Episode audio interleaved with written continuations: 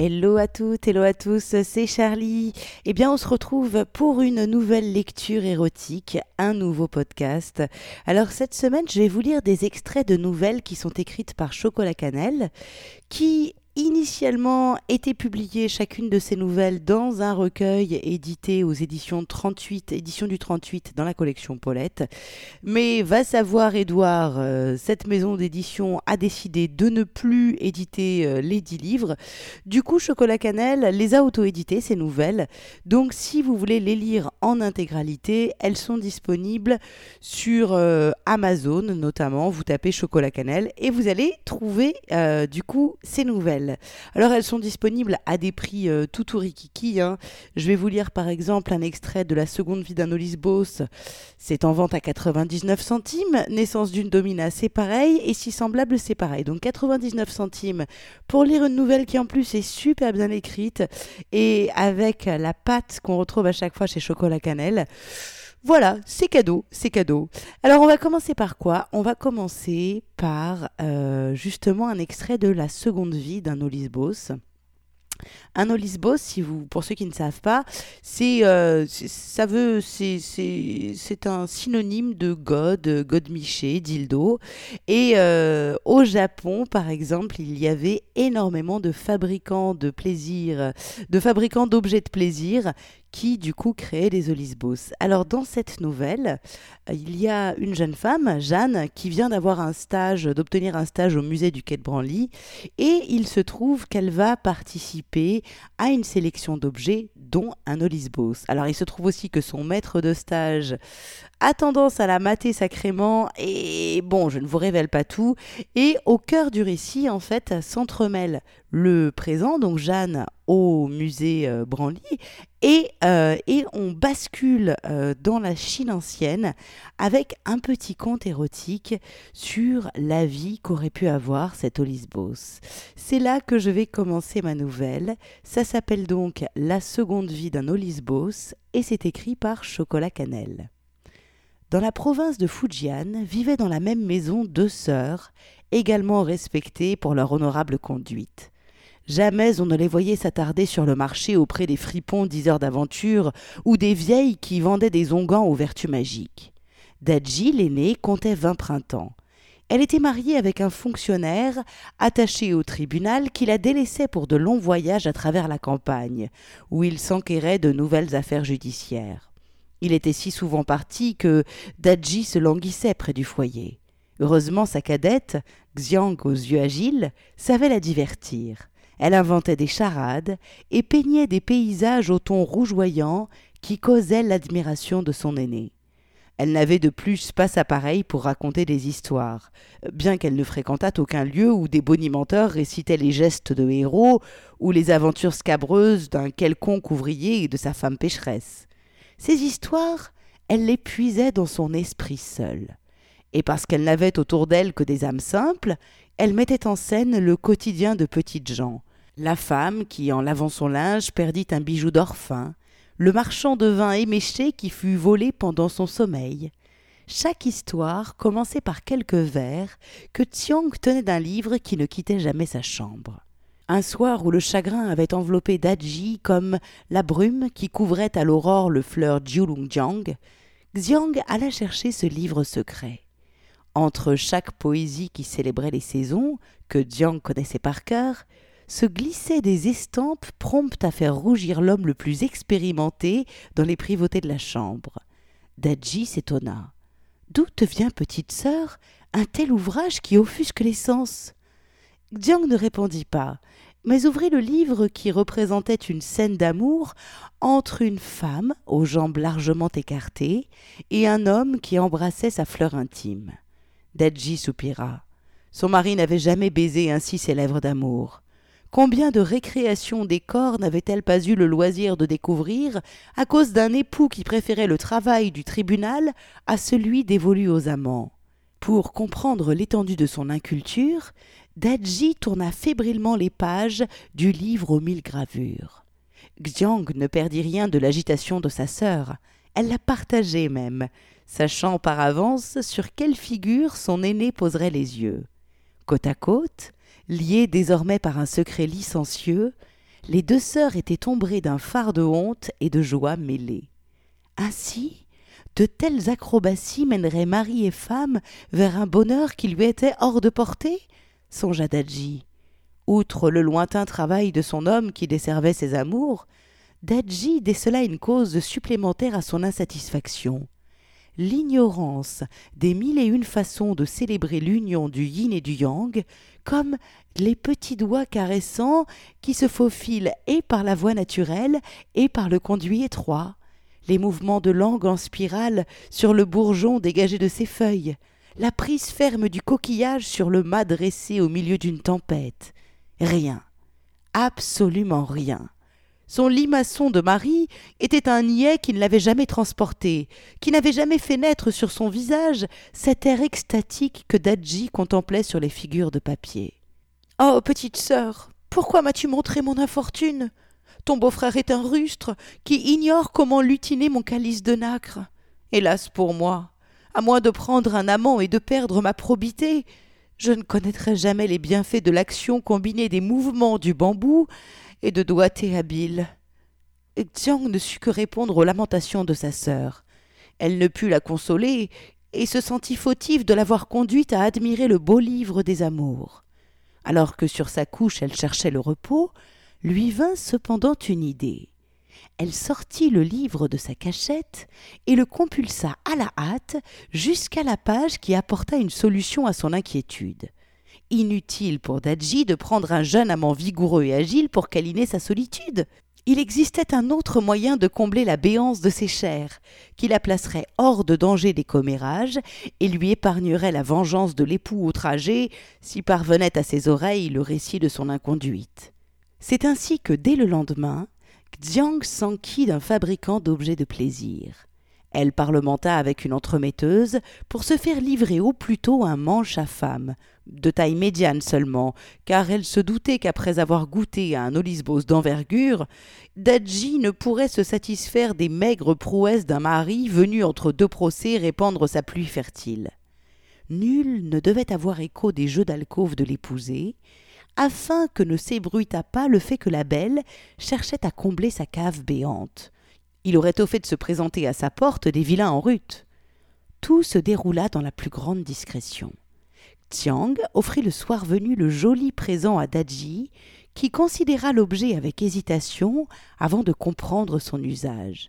Oh, petite sœur, mon écureuil volant, Xiang aux yeux agiles, comment te remercier? Tu m'évites de salir ma réputation et tu œuvres à mon bonheur. La cadette ne souhaita rien en échange. Le sourire de sa sœur lui suffisait. Il lui suffit, du moins, pendant quelques jours. Voilà, c'était un premier extrait. Euh, en fait, c'était l'extrait d'une première nouvelle de Chocolat Cannelle cette semaine. Hein, c'est un spécial Chocolat Cannelle. Donc, c'est l'extrait d'une nouvelle qui s'appelle La seconde vie d'un Boss.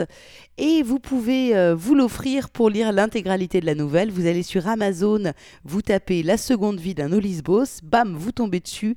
Et c'est au prix tout petit rikiki de 0,99 euros, à savoir 99 centimes. C'est cadeau, quoi.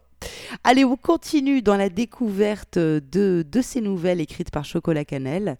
Là, c'est une nouvelle, on change complètement d'univers.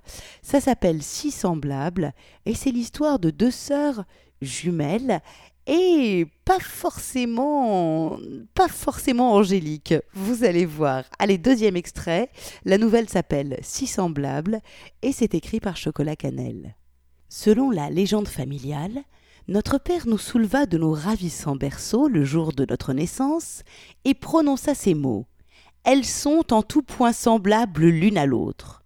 Comme il mourut deux années plus tard, il ne put confirmer si ses propos avaient été fidèlement rapportés.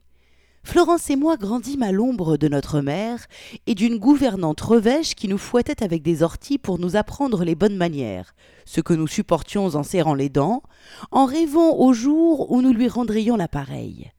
Notre mère feignait d'ignorer les méthodes éducatives de la bonne femme, tant que cela contribuait à nous maintenir droites, les épaules en arrière, humbles cependant, et surtout silencieuses devant les messieurs et les dames qu'elle recevait pour le thé. Florence, Juliette, vous devez sembler irréprochable. Sembler. Ce verbe nous collait à la peau. et, parce que seule l'apparence comptait, nous fîmes nos coups en douce. Les petites filles, que l'on envoyait d'un geste jouer en notre compagnie, pendant que les grandes personnes discutaient, étaient accoutrées de robes et de falbalas d'un genre identique à nos propres tenues, mais les nôtres ne nous empêchaient pas de vaincre nos charmantes amies à la course et de les abandonner alors qu'elles géniaient et pataugeaient dans la mare avec leurs chaussures vernies. Nous les y avions poussées, bien sûr, tout en les menaçant de révéler quelques secrets abjects si elles nous dénonçaient. L'espièglerie ne nous faisait pas défaut. La méchanceté même, mais qu'est-ce que la méchanceté à cet âge? Nous ne pensions pas tant mal faire que de nous amuser. Et pour nous amuser, rien de tel que de terroriser les garçons de ferme en agitant de grands ciseaux devant leurs petites choses pendouillantes une fois que nous les avions déculottés. Rien ne nous faisait tant rire que les pleurs et les suppliques d'un pauvre air lorsque nous serrions dans nos mains les tenailles du jardinier, en menaçant d'en faire usage pour, affirmions-nous, ôter cette imperfection, ce bout de chair inutile. Notre innocente tyrannie fut malheureusement renversée lorsque le vicaire nous prit la main dans le sac, ou plutôt dans la culotte d'une de ses valtailles, dans laquelle nous glissions de visqueuses limaces, en lui racontant comment ces gastéropodes allaient remonter entre ses fesses et rejoindre par un sinueux boyau son estomac. Le saint homme dépeignit à notre mère outragée nos taquineries. Qualifiés de peste et de tortionnaires, nous fûmes expédiés dans un pensionnat pour jeunes filles. Personne ne nous demanda notre avis ni notre version des faits. À notre défense pourtant, il y avait l'ennui. Qu'aurions-nous fait d'autre? Euh, Nous n'étions pas des femmes de chambre pour occuper nos doigts à des travaux de broderie. Nos loisirs dénotaient notre goût pour l'originalité et la domination des êtres de plus basse extraction. Cela nous valut cependant la perte de notre liberté, et la porte de la pension se referma sur nous. Nous avions onze ans. Notre mère fut sans doute soulagée de ne plus nous garder sous son toit. Jusqu'à son lit de mort, elle se signa en songeant à feu son mari libertin notoire. Nous étions, quelques années plus tard, devenues ses dignes filles. Les tentatives des uns et des autres pour nous inculquer quel était le droit chemin restèrent vaines, et cette situation nous convenait fort bien. Notre arrivée au pensionnat ne fut pas marquée par les brimades d'autres filles plus âgées. Une seule s'y essaya. Elle mordit la poussière. Notre force était double, elle l'avait négligée. Nous étions aussi très bien entraînés. Un garçon de treize ans ne nous effrayait pas. Une fille d'âge égal, qui avait vécu enfermée entre quatre murs et manquait en l'occurrence d'exercice physique, encore moins. Elle s'appelait Dorian et devint notre esclave personnelle. Nous la faisions venir pour qu'elle cherchât un porte-plume que nous avions préalablement caché dans le cabinet de toilette et, devant l'insuccès de sa démarche, la conduisions à s'agenouiller pour nous demander pardon. Nous déchirions ses cahiers lorsque son écriture témoignait d'une supériorité dans la formation de boucles et de déliés. Une esclave ne peut être supérieure à ses maîtresses. Nous lui ordonnions de copier nos devoirs sous la contrainte d'une plume, prodigieusement retrouvée pour lui faire subir quelques menus sévices. Notre aura était grande. Les filles nous mangeaient dans la main. Nous étions deux reines dans une cour féminine. Pour que notre bonheur fût total, il eût fallu la présence de quelques garçons, car rien ne nous divertissait tant que de tourmenter un nigaud. D'autant que la petite chose entre leurs jambes nous intéressait bien plus que nous ne le laissions supposer, et que jamais en réalité nous n'aurions amputé un si curieux bibelot. Les années s'écoulèrent, et cet attrait pour les hommes grandit avec le temps, même si nous avions aussi exploré les possibilités offertes par nos congénères, sous la chaleur de leurs draps. L'été de nos seize ans, alors que nous passâmes des vacances auprès de notre mère, un cousin, en visite avec notre tante et notre oncle, entreprit de nous divertir de la plus charmante façon. Il laissa nos mains décaloter son gland, jouer avec le prépuce, frotter la peau blanche sur la chair rose, agiter nos doigts en longs va-et-vient qui nous éclaboussèrent. Notre leçon de choses fut accompagnée d'une leçon de vocabulaire. Vie, membre, érection, bourse, foutre, et la liste grossissait autant que l'objet lorsque nous y portâmes la bouche. Euh, notre cousin, fort content de notre application et sûr de nos bonnes dispositions, nous promit de nous apprendre quantité d'autres choses tout aussi inconvenantes. Si nous allions lui rendre visite dans l'hôtel particulier que notre parenté possédait à Paris, dans laquelle elle séjournait l'hiver. Oncle et tante visitaient souvent leurs amis, et sa solitude serait agréablement comblée avec deux jeunes filles aussi téméraires que nous l'étions. Voilà, c'était un extrait de, la nouvelle Si semblable, écrit par Chocolat Cannelle, qui décrit un petit peu la vie de deux véritables pestes, des jumelles, et c'est pas fini. Et puis, elles n'ont pas froid aux yeux. Pour découvrir la suite, hein, comme je vous le disais, c'est en auto-édition, donc c'est disponible sur Amazon. La nouvelle s'appelle Si semblable, euh, c'est écrit par Chocolat Cannelle et c'est au prix Rikiki de 99 centimes. Allez, un dernier extrait d'une nouvelle, elle aussi en auto-édition, toujours écrite par Chocolat Cannelle. Celle-là s'appelle Naissance d'une domina. Vous êtes prête? Vous êtes prêts? C'est parti. Mes parents venaient d'une fratrie nombreuse. Je fus fille unique. Les frères et sœurs, crois-moi, c'est souvent une source de contrainte. Je devais croire ma mère sur parole. Je regardais pourtant avec envie les autres enfants disputer leurs billes, se quereller pour un goûter moins chocolaté que celui d'un plus jeune, faire la course. J'aurais aimé partager même des coups de pied en douce au lieu de me retrouver seule. Et seule, je le restais le plus souvent. Une fois l'habitude prise, je ne m'en détachais plus. Plutôt que de jouer au loup dans la cour de récréation, je sautais à pieds joints sur les feuilles mortes. Plutôt que d'entrer dans des rondes, j'inventais des histoires dans ma tête. À douze ans, on me trouvait pâle, trop calme. Nous partîmes en vacances au soleil. Un surplus de viande ne chassa pas mon teint anémié. Je devenais une petite chose terne. Je songeais que j'étais un fantôme.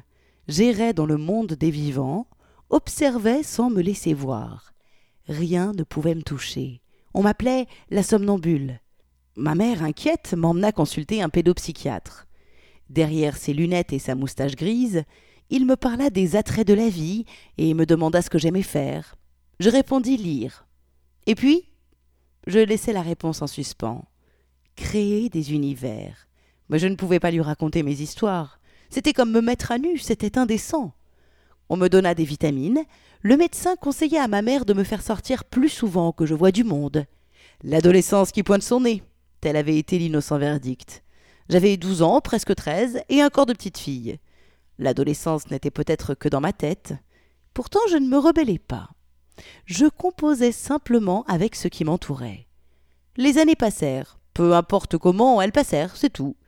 À l'âge de vingt ans débuta ma vie sentimentale et sexuelle. Je m'amourachais d'un garçon de mon âge. Il me sortit au cinéma, nous nous bécotâmes, il me perfora de son sexe, nous rompîmes. C'était son choix, je l'acceptais, presque soulagé. Le bref élan du cœur s'était arrêté net lorsque je découvris que celui qui m'avait émerveillé les premiers jours n'était qu'un être commun. Fallait-il faire des efforts? L'amour, n'est-ce que des compromis? J'étais jeune, j'avais le temps d'y songer. Ma première expérience de vie à deux survint quatre ans plus tard. Je rencontrai un jeune homme lors d'une soirée. Nous fêtions un anniversaire. De qui déjà? Je ne me souviens plus. Il m'invita à danser et me serra de très près. Je le laissai faire. Il était gentil, après tout. Pourquoi pas lui? Sans doute influencé par cette petite voix qui me répétait qu'il me faudrait adopter une vie normale un jour ou l'autre, je l'encourageai même. Quelques baisers fades furent échangés. Mon cavalier me raccompagna chez moi, mais n'entra pas. Il faisait montre de bonnes manières. Un type un peu guindé, pensai-je en mon fort intérieur. Le lendemain, il revint. Je l'accueillis sans empressement.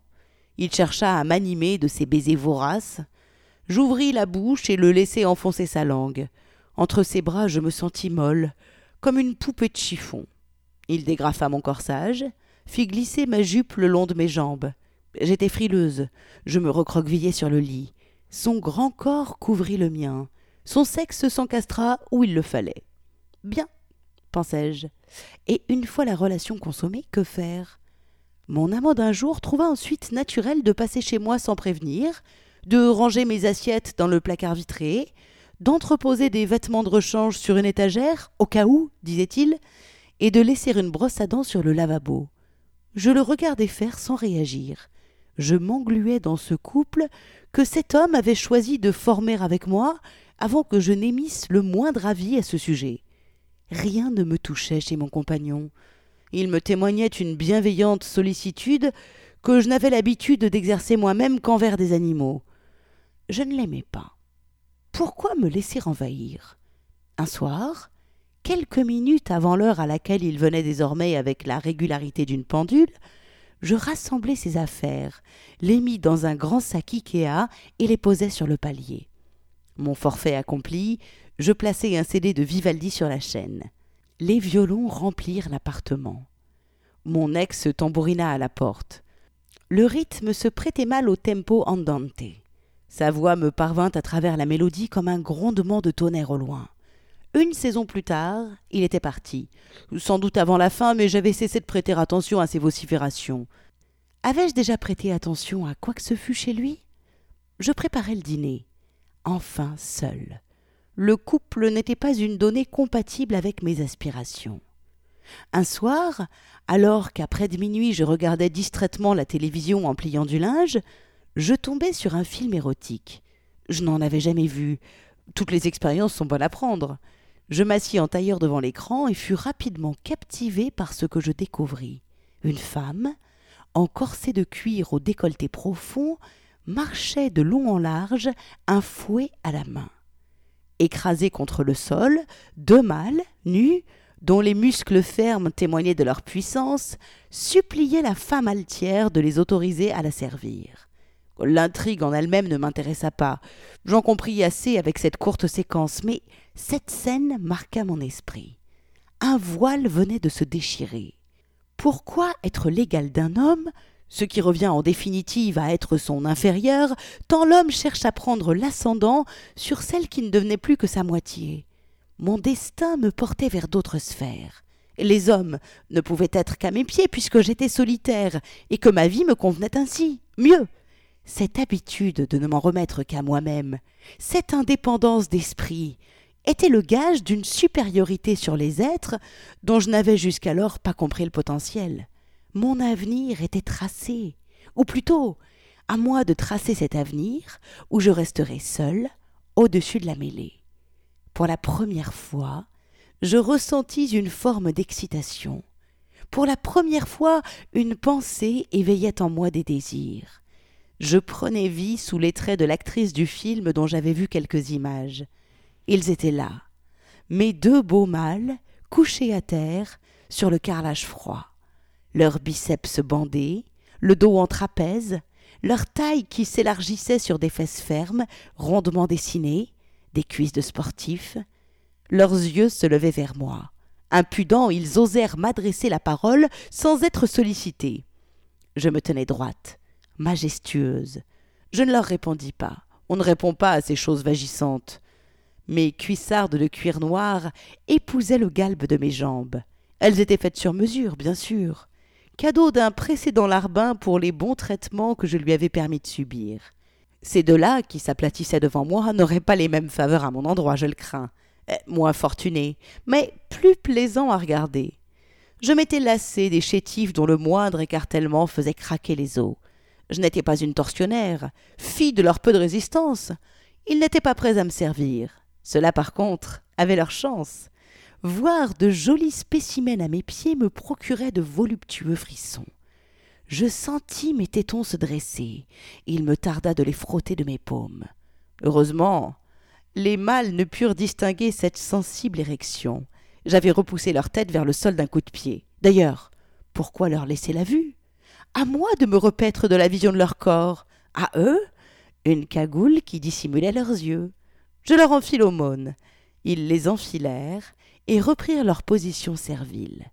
Je pus alors agir à ma guise, sans leur autoriser l'honneur de contempler mon émoi. Voilà, et pour la suite, eh bien, eh bien pour la suite, vous n'avez plus qu'à aller faire un tour sur Amazon. La nouvelle s'appelle Naissance d'une domina et c'est écrit bien sûr par Chocolat Cannelle. Alors Chocolat Cannelle, elle tient un blog aussi, un blog littéraire où elle parle de littérature érotique, mais pas seulement. Il y a énormément de revues de livres, il y a plein plein de choses, c'est assez riche. Donc son blog, c'est chocolatcannelle.fr fr. Donc là, vous retrouverez eh bien toutes ces publications parce qu'elle commence à avoir écrit quand même pas mal de nouvelles. Alors, euh, il y a ces autopublications, mais euh, mais il y a aussi, euh, il y a aussi euh, plein d'autres éditions avec lesquelles elle a travaillé, notamment les éditions Dominique Leroy, La Musardine, édition du 38, édition Rose Bonbon, édition L'encre parfumée de Lys, livre book sous la cape, texte gay, et dans diverses revues. Donc, comme vous le voyez, elle est assez prolixe et c'est toujours un bonheur, je trouve. Il y a, moi, j'ai vraiment beaucoup de plaisir à lire ces textes. Il y a hum, une petite espèce de, une espèce de fraîcheur et, et, des personnages qui sont toujours très attachants ou, ou alors quand ils sont odieux comme les deux jumelles de Si Semblables, la manière dont c'est écrit, il y a une espèce d'ironie sur ces personnages que j'aime énormément. Donc voilà, chocolatcannelle.fr, c'est l'adresse de son blog et pour retrouver ses livres sur Amazon, Chocolat Cannelle. Voilà, je vous fais des gros bisous, vous allez pouvoir reprendre une activité normale dans quelques instants et pour tous les liens euh, exacts pour les livres sur Amazon, le lien du blog de Chocolat Cannelle, allez faire un tour sur mon site charlie-liveshow.com. C'est là aussi que vous pourrez retrouver la totalité, l'intégralité euh, des podcasts des lectures érotiques de Charlie. Euh, sur Deezer, ça a commencé depuis le mois de janvier, mais il y a déjà deux ans de lecture avant. Et cela, vous ne les trouverez que sur mon site, donc n'hésitez pas à aller faire un tour. Allez, c'est terminé, je n'ai plus rien à dire si ce n'est des bisous et à la semaine prochaine. Ciao, ciao, ciao.